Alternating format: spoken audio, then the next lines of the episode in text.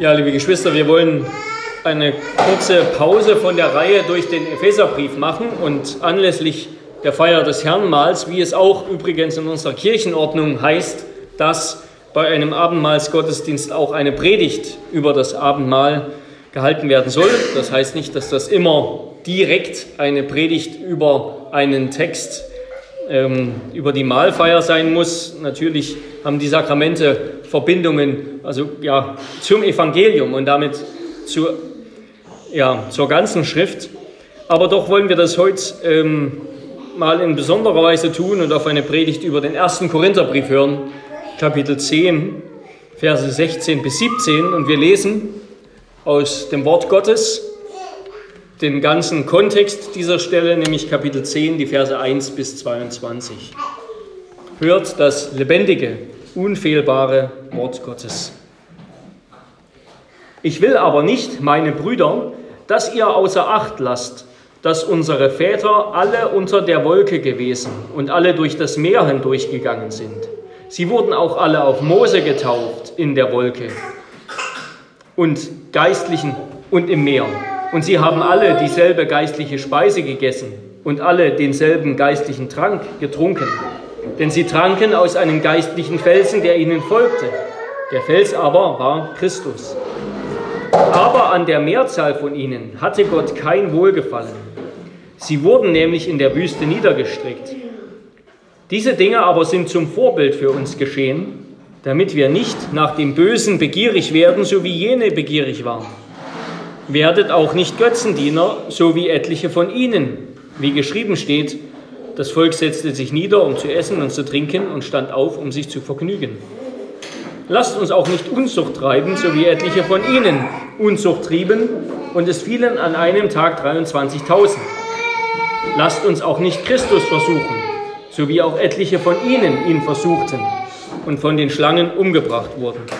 Mord auch nicht, so wie etliche von ihnen murrten und durch den Verderber umgebracht wurden. Alle diese Dinge aber, die jenen widerfuhren, sind Vorbilder und sie wurden zur Warnung für uns aufgeschrieben, auf die das Ende der Weltzeiten gekommen ist. Darum, wer meint, er stehe, der sehe zu, dass er nicht falle. Es hat euch bisher nur menschliche Versuchung betroffen. Gott aber ist treu er wird nicht zulassen, dass ihr über euer Vermögen versucht werdet, sondern er wird zugleich mit der Versuchung auch den Ausgang schaffen, sodass ihr sie ertragen könnt. Darum, meine Geliebten, flieht vor dem Götzendienst. Ich rede ja mit Verständigen. Beurteilt ihr, was ich sage. Der Kelch des Segens, den wir segnen, ist er nicht die Gemeinschaft des Blutes des Christus? Das Brot, das wir brechen, ist es nicht die Gemeinschaft des Leibes des Christus? Denn es ist ein Brot, so sind wir die vielen ein Leib. Denn wir alle haben Teil an dem einen Brot. Seht das Israel nach dem Fleisch. Stehen nicht die, welche die Opfer essen, in Gemeinschaft mit dem Opferaltar? Was sage ich nun? Dass ein Götze etwas sei oder dass ein Götzenopfer etwas sei? Nein, sondern dass die Heiden das, was sie opfern, den Dämonen opfern und nicht Gott. Ich will aber nicht, dass ihr in Gemeinschaft mit den Dämonen seid. Ihr könnt nicht den Kelch, Kelch des Herrn trinken und den Kelch der Dämonen. Ihr könnt nicht am Tisch des Herrn teilhaben und am Tisch der Dämonen. Oder wollen wir den Herrn zur Eifersucht reizen? Sind wir etwas stärker als er? Wort des lebendigen Gottes. Ja, liebe Geschwister, wir haben in den letzten Wochen viel über Einheit, die Einheit der Kirche, die Einheit der Gemeinde gehört, worin sie besteht, wie wir ihr entsprechend leben, wie wir als Gemeinde in Einheit leben, wie auch Vielfalt und Einheit zueinander passen, einander bereichern in der Gemeinde. Und heute wollen wir die Gelegenheit der Feier des Herrnmahls nutzen, um mehr davon zu verstehen, wie unsere Einheit als Gemeinde besonders durch das Herrnmahl, durch das Abendmahl gestärkt wird wie Gott besonders das Abendmahl dazu gebrauchen will, unsere Einheit zu stärken. Und das wollen wir tun unter drei Punkten, uns diesen Abschnitt anschauen, auf Gottes Wort hören und das, ja, Hören und Empfangen. Erstens der Kelch des Segens, zweitens das eine Brot, gebrochen für viele. Drittens eine Warnung vor dem Kelch und Tisch der Dämonen oder eine Warnung vor Abfall. Ja, eine Warnung vor dem Kelch und Tisch der Dämonen oder können auch sagen eine Warnung vor Abfall. Erstens also der Kelch des Segens. Als Jesus mit seinen Jüngern zusammenkam beim letzten oder ja, ersten Abendmahl, wie auch immer, bei dem Abendmahl, das er gefeiert hat mit seinen Jüngern, dann geschah das im Rahmen des Passafestes. Ja, das kennen wir alle aus den letzten Kapiteln der Evangelien, aus den Passionsberichten. Und zwar hat Jesus gefeiert speziell am Seder, was die Juden Seder nennen. Das ist der erste festliche Abend beim Passa. Ja, also das, was wir heute Gründonnerstag haben. Da an diesem Abend, am Sederabend, dem ersten Abend, festlichen Abend des Passafestes, das Passafest ging ja eine ganze Woche, ähm, haben sie, hat Jesus sich mit seinen Jüngern getroffen, bevor er dann am nächsten Tag ähm, gekreuzigt wurde. Und dabei wurde vom Haupt bei diesem Seder, bei diesem Passamal, da wurde vom Haupt der Tischgemeinschaft viermal ein Kelch mit Wein erhoben, wurde dafür gedankt, wurde gebetet darüber und dann wurde er in die Runde gereicht. Also es gab vier Kelchrunden. Und dazu wurde ungesäuertes Brot gereicht, sogenannte Mazot oder Matza, ungesäuertes Brot und bittere Kräuter, die für die Sklaverei stehen sollten, die an die Sklaverei erinnern sollten, sowie dann auch Gemüse und gedünstete Früchte. Im Hauptgang gab es dann das Lamm, ja, das Fleisch von dem vorher geopferten Passalam. Das wurde dann gebraten und gegessen. Und dann fragte der Jüngste, ich glaube, das fand eher am Anfang statt, fragte der Jüngste in der Runde den Vater, den Familienvater nach dem Grund für diese für diesen Abend, für dieses Fest. Und dann erzählte der Familienvater eben das Drama der, der Sklaverei Ägyptens und der Befreiung daraus. Und dann wurde das Brot gebrochen. Nach dieser Erzählung der, der Befreiung aus der Sklaverei Ägyptens wurde das Brot gebrochen und gemeinsam mit dem Lamm gegessen, woraufhin ein dritter Kelch, eben der Kelch des Segens, so heißt er auch auf Jüdisch, worauf in ein dritter Kelch, der Kelch des Segens, getrunken wurde. Und dann wurde nach dem Mahl gemeinsam gesungen, nämlich die Hallel-Psalmen 113 bis 118. Und zum Schluss wurde ein letzter, ein vierter Kelch getrunken. Und dieses Mahl, das Passamal, das feierten die Juden, um sich an die Befreiung des Bundesvolkes aus Ägypten zu erinnern.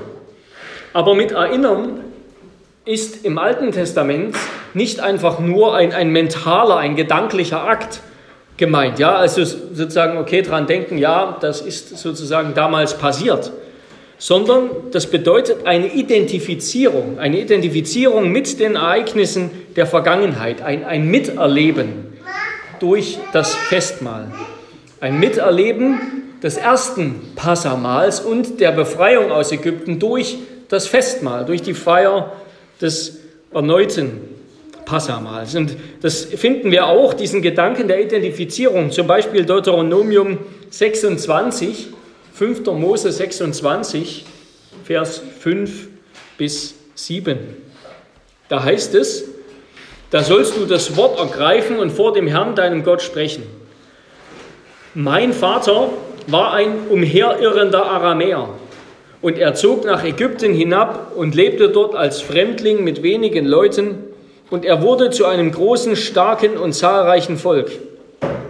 Aber die Ägypter misshandelten uns und bedrückten uns und legten uns harte Arbeit auf. Da schrien wir zum Herrn, dem Gott unserer Väter, und der Herr erhörte unsere Stimme und sah unser Elend und unsere Mühsal und Unterdrückung. Also haben wir das gesehen. Die Geschichte spricht von, von dem Aramäer, von, von Jakob, von dem Volk, der, der kleinen Schar Israels. Und dann findet eine Identifizierung statt. Ja, wir wurden dort unterdrückt. Wir haben dort mitgelitten und dann wurden wir auch mit befreit. Also Erinnerung bedeutet, sich mit dieser Geschichte zu identifizieren. Jedes Jahr, wenn Israel das Passa feierte, wurde das erste Passamal in Ägypten und der Exodus erneut nachvollzogen von einer weiteren Generation Israeliten. Ja, wer teilnahm, der wurde den Erfahrungen Israels unter Mose sozusagen einverleibt. Ja, er, er wurde sozusagen mit hineingenommen in dieses erste Mal, in die Bundesgemeinschaft und in die Befreiung dann. Er wurde mit einverleibt. Er nahm teil an der Geschichte. Die Geschichte des Volkes unter Mose, die wurde durch das Mal zu seiner persönlichen Geschichte. So war das zu verstehen, ja. Wirklich seine persönliche Geschichte. Die Erfahrung eines Repräsentanten, könnte man auch sagen, nämlich der Sinai-Generation unter Mose, die wurde zur Erfahrung der Mahlteilnehmer. Mahlteilnehmer und die prägt auch ihre Identität. Sie prägt auch ihre Identität. Und die, die da eben das Mahl gefeiert haben, die haben sich dann am Ende gefühlt als Mitbefreite. Ja, auch sie wurden befreit aus der Sklaverei. Sie haben auch die Befreiung erlebt. Diese, dieses Verständnis von Erinnern, das ist uns heute im Großen und Ganzen eigentlich fremd. Erinnern ist ein mentaler Akt, also quasi sich was eben in Erinnerung zu rufen, an was zu denken, was mal, was mal geschehen ist und sich vielleicht dadurch irgendwie ermutigt zu fühlen, aber mehr dann auch nicht. Aber ich denke, Vergleichbares gibt es auch heute noch, vielleicht wenn auch nicht in der gleichen Intensität sicherlich.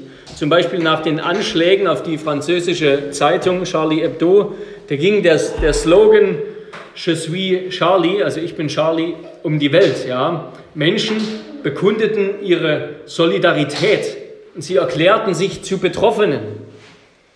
Der Angriff auf die, den Angriff auf die Zeitung empfanden sie als Angriff auf sich. Die Erfahrung, die Erfahrung anderer empfanden sie als ihre eigene Erfahrung. Und das hilft uns vielleicht zu verstehen, was das Abendmahl bedeutet. Denn Jesus feierte ja dann das Abendmahl im Rahmen dieses Passa und er übertrug diese Dimension der Erinnerung auch auf das Abendmahl. Ja, aber beim Brechen des Brotes hat er dann eben nicht gesagt, dies ist das Brot der Bedrängnis, das unsere Vorfahren in Ägypten aßen, sondern er hat gesagt, das ist mein Leib für euch gebrochen, der für euch gebrochen wird. Dies tut zu meinem Gedächtnis. Und dann auch der Kelch, dieser Kelch ist der neue Bund in meinem Blut. Dies tut, so oft ihr ihn trinkt, zu meinem Gedächtnis. Also Jesus hat diesen Aspekt des Erinnerns und des Identifizierens durch Erinnerung übertragen. Wer Brot und Wein empfängt, der hat erinnernde Gemeinschaft mit Christus, mit seiner Geschichte, mit seinem Leben, mit dem Exodus, der stattgefunden hat in seinem Leben. Ja, wir werden an die Erfahrungen Jesu erinnert, vor allem an sein Leiden und Sterben, ja, was direkt im Anschluss, unmittelbar im Anschluss auf das Abendmahl stattgefunden hat. Den wahren Exodus, nämlich dass er den Tod überwunden hat als er, der, der Gerechte, der, der Sündlose, ans Kreuz ging und dort für uns den Tod gestorben ist. Und so identifizieren wir uns, wenn wir das Mahl nehmen, mit seinem Tod. Ja, das ist sein Tod am Kreuz wird zum entscheidenden Moment unseres eigenen Lebens. Ja, gibt die Geschichte von dem reformierten Pfarrer, Pastor äh, im 19. Jahrhundert, Hermann Friedrich Kohlbrügge, der wurde einmal gefragt, ähm, wann er sich bekehrt habe. Und da hat er, da hat er geantwortet, auf Golgatha. Ähm, vielleicht auch, um einem pietistischen Verständnis von Bekehrung entgegenzuwirken, womit er nicht so viel anfangen konnte. Aber ähm, er wollte damit halt deutlich machen, der entscheidende Moment unserer persönlichen Geschichte, der, der hat sich auf Golgatha ereignet. Das Kreuz wird zum Dreh- und Angelpunkt unseres eigenen Lebens. Das Kreuz Christi wird zum Dreh- und Angelpunkt unseres eigenen Lebens. Dass wir neue Menschen sind, dass wir dem Alten gestorben sind, das hat sich nicht sozusagen irgendwo in unserer Lebensgeschichte, in unseren 40, 50, 60, 70 Jahren ereignet, sondern das hat sich damals ereignet. Und von unserem Miterleben beim Abendmahl, beim Herrnmahl, erheben wir uns dann sozusagen auch wie die Juden als Mitbefreite. Wir erheben uns als Mitbefreite, wir gehen als Christen als solche, die mit Christus gestorben und auferstanden sind, in die Welt. Ja, es ist so, als ob Jesu, Jesus sein Leben mit uns teilt. Ja, da findet ein Teilen statt. Aber dieses Mitteilen, das ist nicht nur, dass er uns erzählt, was geschah in der Nacht, als er verraten ward. Ja, wenn, wenn ein guter Erzähler uns eine Geschichte erzählt, ein richtig guter Erzähler eine Geschichte erzählt, dann bekommen wir das Gefühl, mittendrin zu stecken. Dann, dann wird die Erinnerung, dann werden die Bilder, die beschrieben werden, geradezu anfassbar. Ja, deshalb, das ist auch, was ein gutes Buch macht. Ja, und noch mehr dann, wenn ein gutes Buch gut vorgelesen wird dann haben wir das Gefühl, wir stecken selbst mittendrin. Wir haben Anteil an dieser Geschichte. Das, ist, das, das fesselt uns.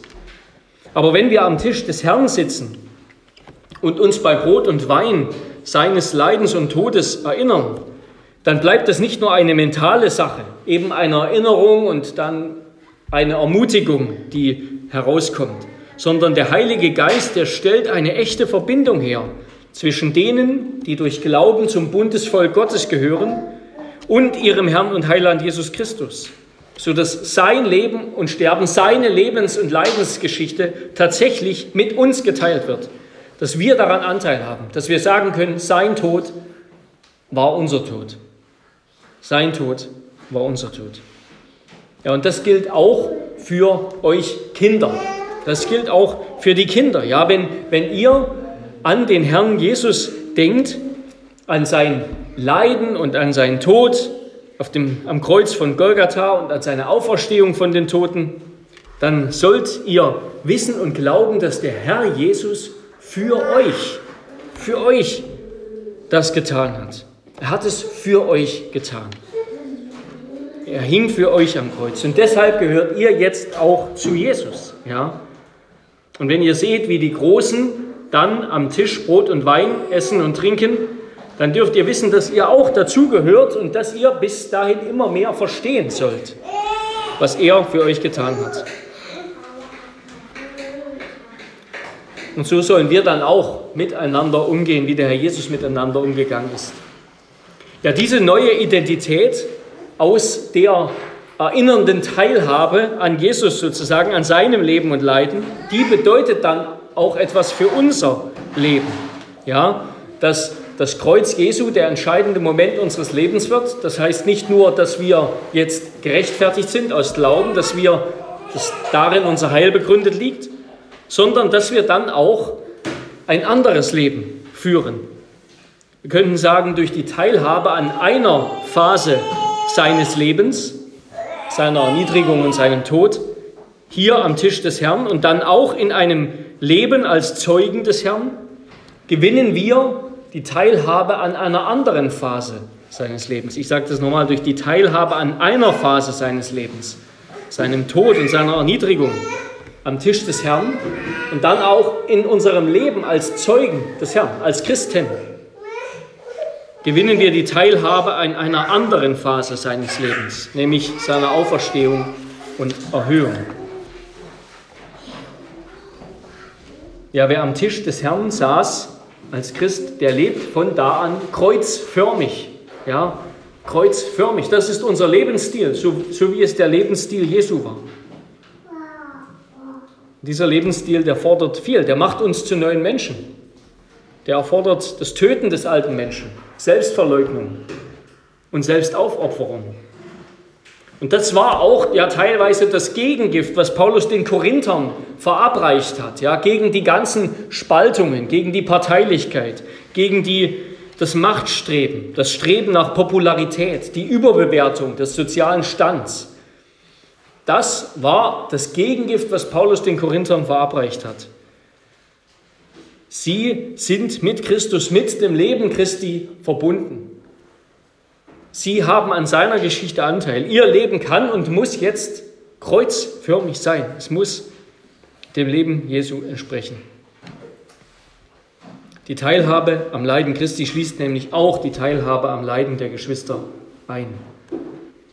Ja, der Kelch, um das abzuschließen, diesen Punkt, der Kelch des Segens, den wir segnen, der steht für das Teilhaben an dem Leben Jesu, an der Lebensgeschichte Jesu.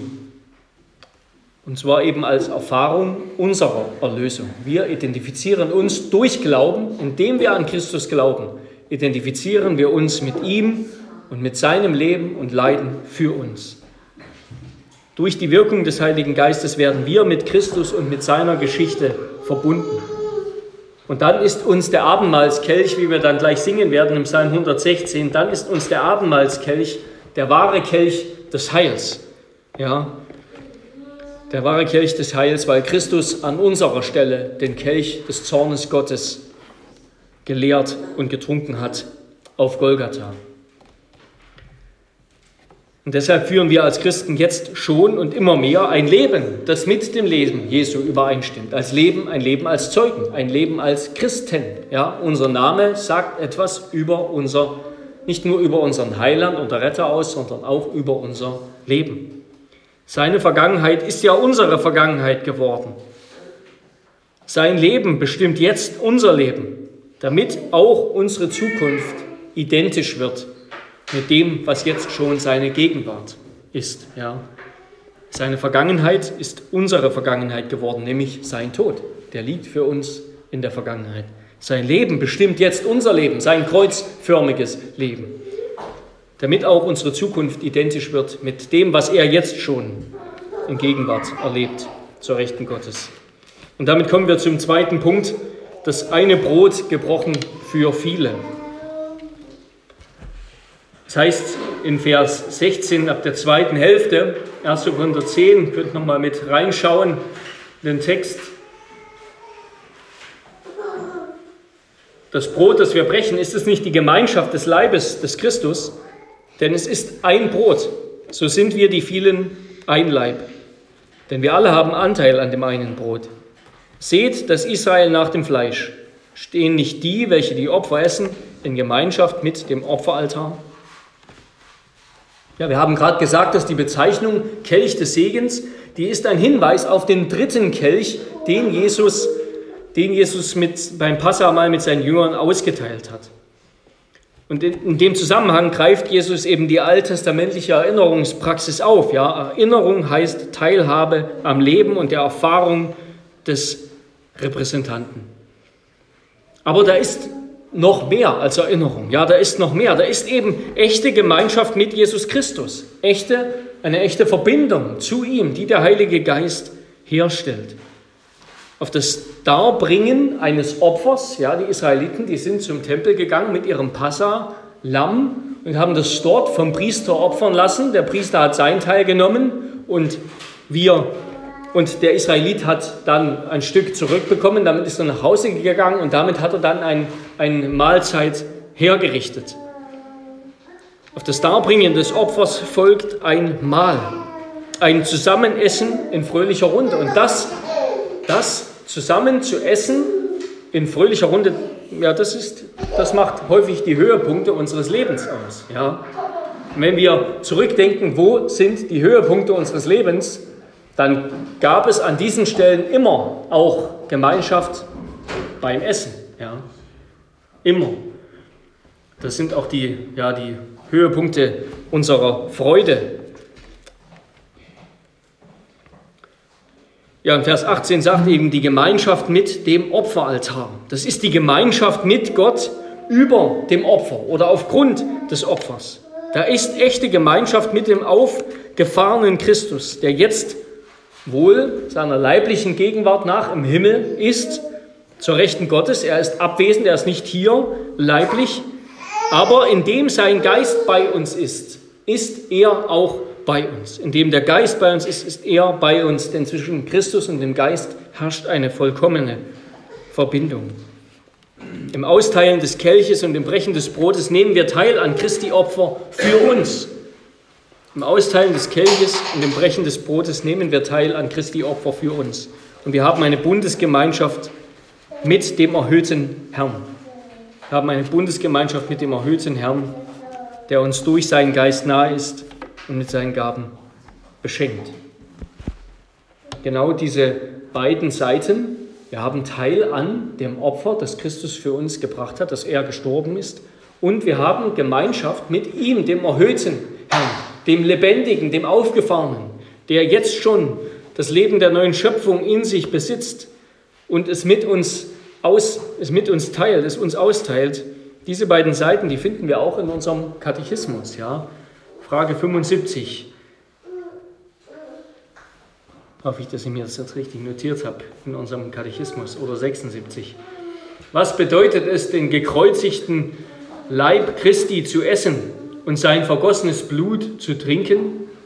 Es bedeutet nicht nur mit gläubigem Herzen das ganze Leiden und Sterben Christi anzunehmen und dadurch Vergebung der Sünde und ewiges Leben zu empfangen. Das ist der erste Teil, ja, die Gemeinschaft mit seinem Opfer, mit seinem Tod für uns.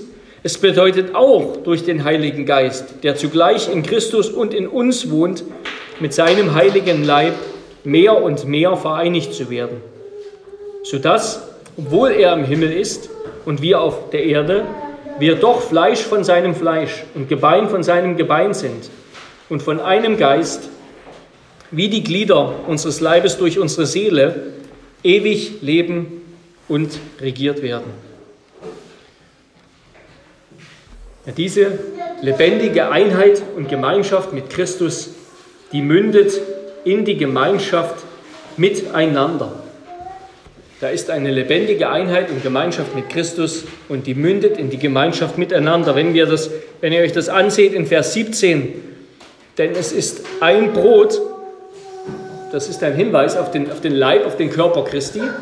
So sind wir die vielen ein Leib. Das ist der Hinweis auf die Gemeinschaft, auf die Kirche als ja, die, die Versammlung vieler Menschen. Denn wir alle haben Anteil an dem einen Brot. Das ist wieder der Hinweis auf den einen Leib, auf den Körper Christi. Ja, die Gläubigen sind eins, wir sind eins miteinander, weil wir alle zu Christus gehören und mit ihm verbunden sind durch den Geist, der in Christus und in uns wohnt.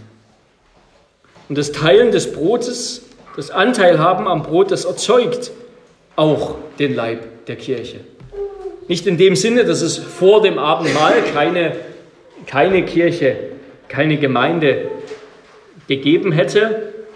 Die Kirche wird nicht erst am Tisch, in dem Moment, wenn wir hier jetzt zusammensitzen, Kirche, sondern wir begreifen am Tisch, dass wir Kirche sind, dass wir zur Kirche gehören, zur Bundesgemeinschaft, zum Bundesvolk Gottes, indem der Geist uns diese Einheit, die wir haben mit Christus und miteinander, vor Augen führt in Brot und Wein. Wir begreifen am Tisch, dass wir zur Kirche, zur Gemeinde gehören und das stärkt uns. Das führt dann eben auch zu einer Stärkung unserer Gemeinschaft miteinander und mit Christus immer wieder. Ja, das Gemeinschaft ist nichts Statisches, sondern etwas, was wächst. Da ist etwas Statisches in unserer Beziehung mit Jesus Christus, unsere Einheit mit ihm, unser Heil, das ist ein für alle Mal gegeben. Das wird nicht mehr besser, kann nicht mehr besser werden. Es ist die Fülle des Lebens in Christus, die Fülle der Sündenvergebung. Das ist schon das ewige Leben in seiner ganzen Fülle. Das ist statisch, das, das haben wir. Das wird nicht mehr weggenommen. Aber daraus erwächst doch auch eine lebendige Gemeinschaft.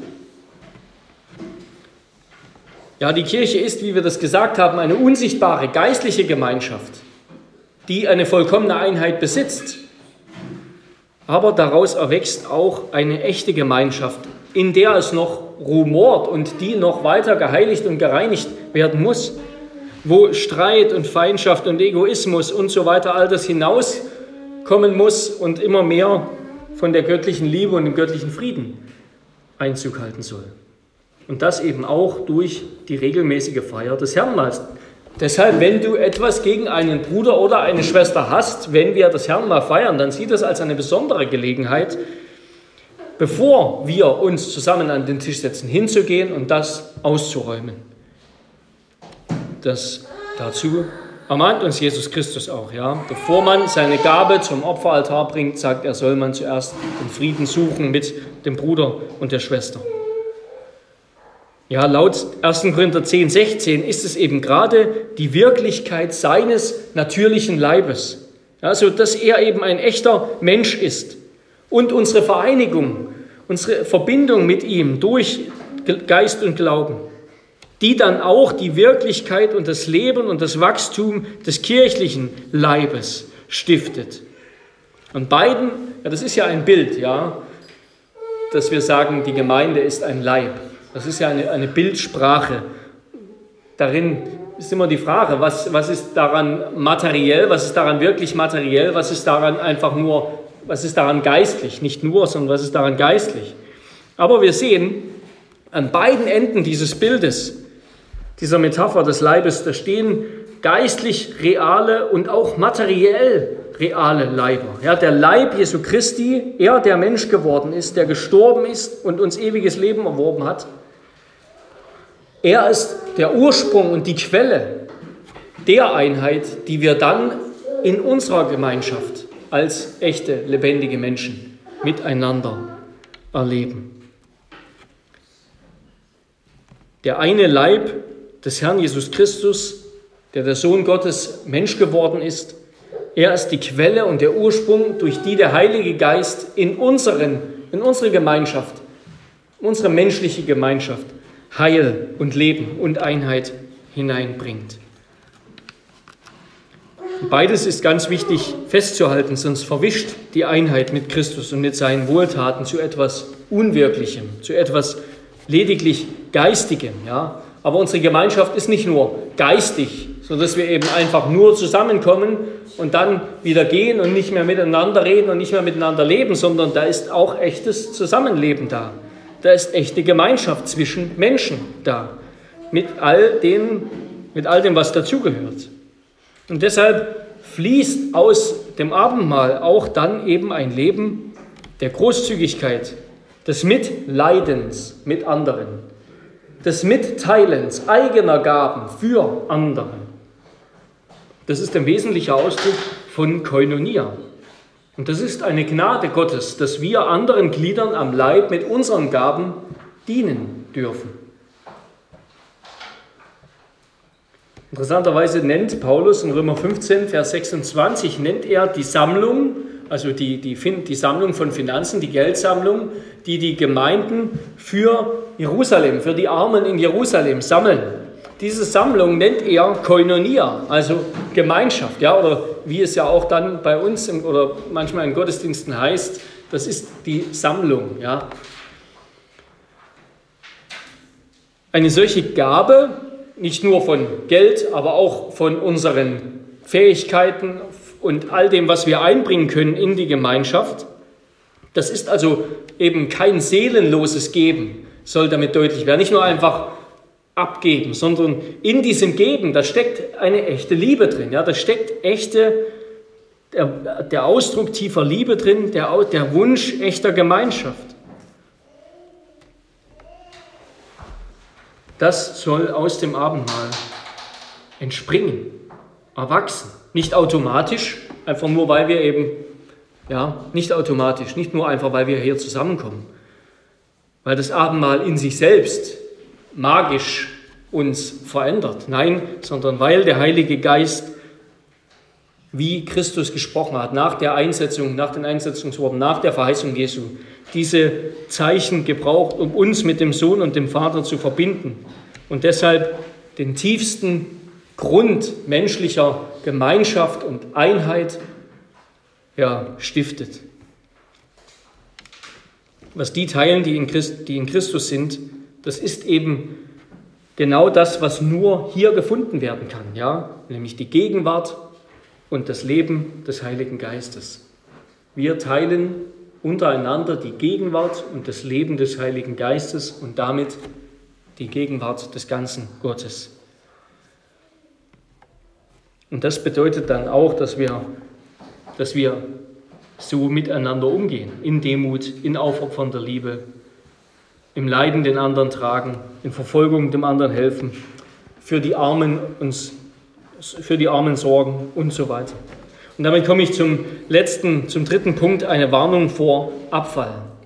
Eine Warnung vor Abfall.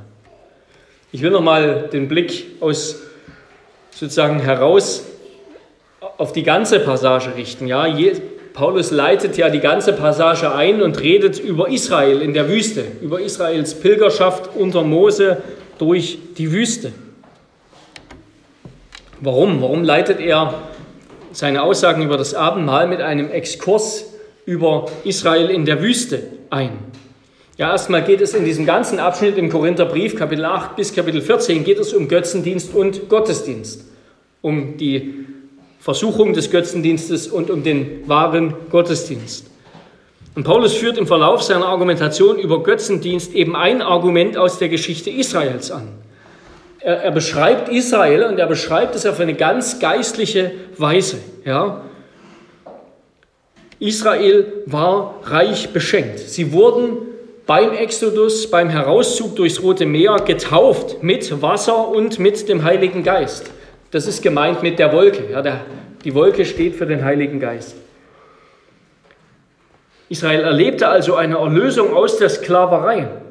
Und diese Erlösung, dieser Exodus wird uns hier beschrieben als ein Exodus, äh, als, als eine Wiedergeburt. Taufe und Wiedergeburt. Und auf der Wanderschaft, auf der Pilgerschaft durch die Wüste wurden sie mit geistlicher Speise und mit geistlichem Trank genährt. Sie tranken von dem geistlichen Felsen, nämlich Christus. Sie feierten also auch ein regelmäßiges Pilgermahl. Sie hatten Anteil im Glauben an Gottes Verheißungen. Und damit in einem vorweggenommenen Sinn auch schon Anteil an, der, an Christus, an Christus selbst, indem sie Gottes Verheißungen geglaubt haben. Also Paulus stellt den Korinthern Israel hier auf eine Weise vor und sagt, die waren gesegnet mit dem ganzen Segen. Die waren getauft, wie ihr. Sie haben, sie haben eine Wiedergeburt erfahren durch den Heiligen Geist. Sie hatten das Mahl der Gemeinschaft und haben Gemeinschaft gehabt mit Christus selbst.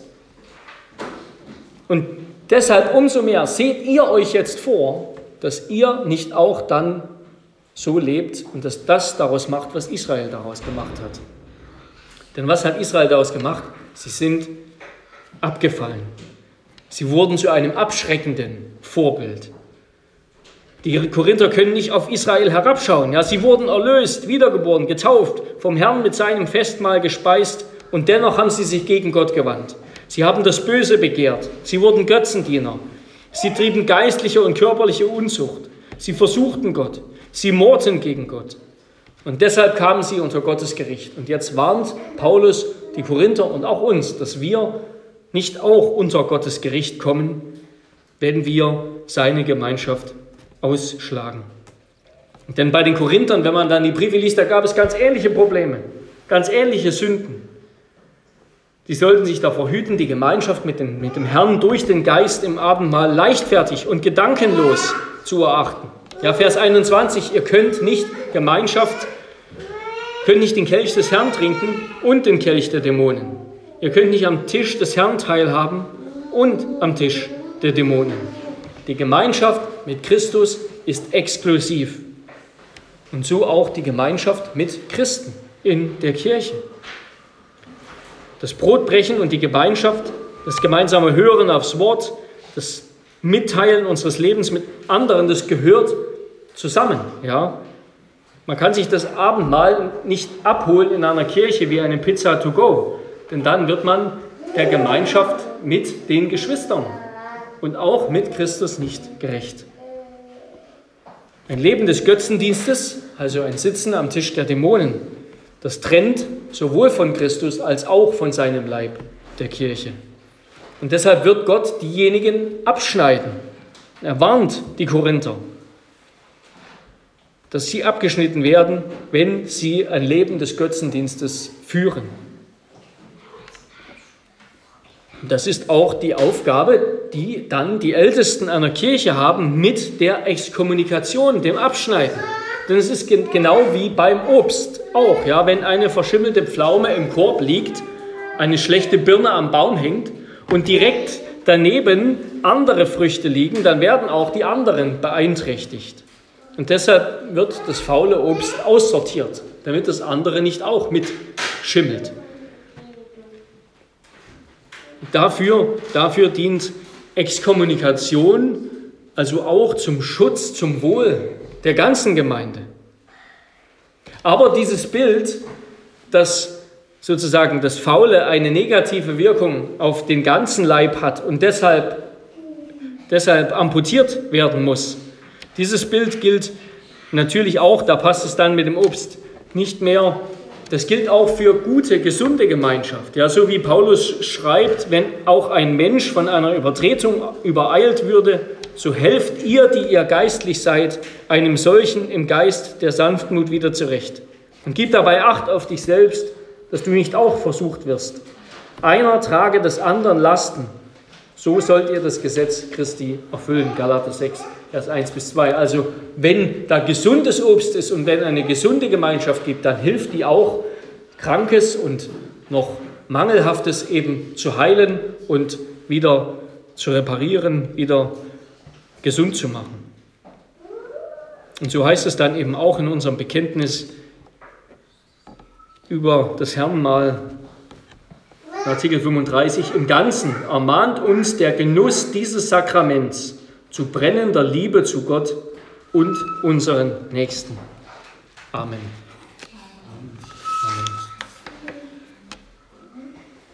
Herr unser Gott, wir danken dir für dein Wort. Wir danken dir für das warnende Vorbild der, des Volkes Israel, das du uns vor Augen hältst. Dass du uns damit warnst vor einem Leben des Götzendienstes, dass du uns davor warnst, dass wir Christus und ein Leben außerhalb von Christus, ein Leben des Götzendienstes, dass wir haben können, dass wir zur Kirche gehören und zugleich auch noch zur Welt. Herr, nein, die Gemeinschaft mit dir ist exklusiv.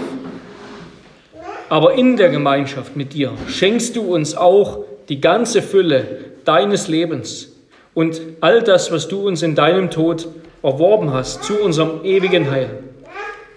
Du schenkst es uns und du vereinigst uns auf vollkommene Weise mit dir durch deinen Heiligen Geist. Das tust du jetzt schon. Das tust du, wenn wir dein Wort, deine Zusage glauben.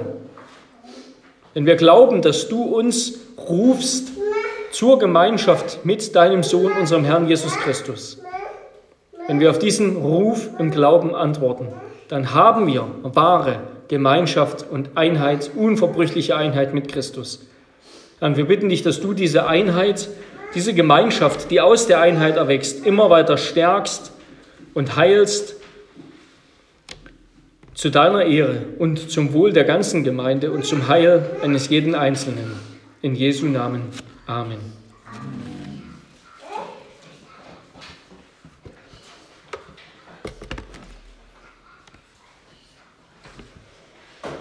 Wir wollen antworten auf die Predigt mit dem Lied aus dem Faltblatt.